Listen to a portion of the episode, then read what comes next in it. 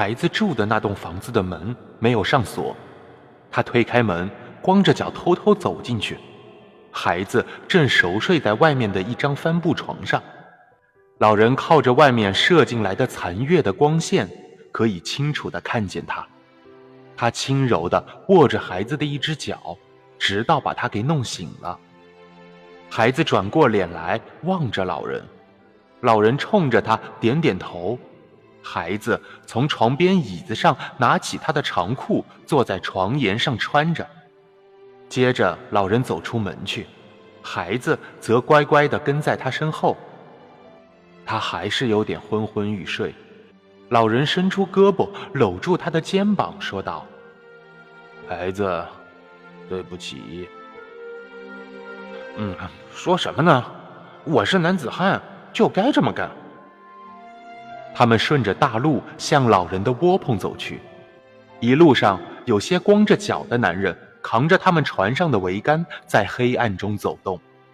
老人和孩子走进窝棚，孩子拿起装在篮子里的吊绳卷儿、鱼叉和鱼钩，老人则把绕着帆的桅杆扛在肩上。想来点咖啡吗？我们先把家伙事儿放在船里，然后再喝一点吧。他们在一家专门提供早餐给清早出来的渔夫的小吃馆里，喝了些添加了炼乳的咖啡。你睡得怎么样呀，老大爷？孩子向老人问道。他现在清醒过来了，虽然要他完全摆脱睡魔还不太容易。睡得非常好，蒙勒雷。我觉得今天挺有把握。我也是。现在我该去拿我们需要用的沙丁鱼了，还有给你的新鲜鱼饵。那条船上的家伙事儿总是船主自己拿的，他从来也不要别人帮他拿东西。我们可不一样。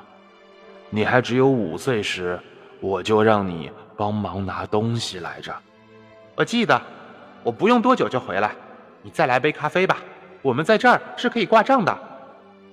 他光着脚踩在珊瑚石铺的走道上。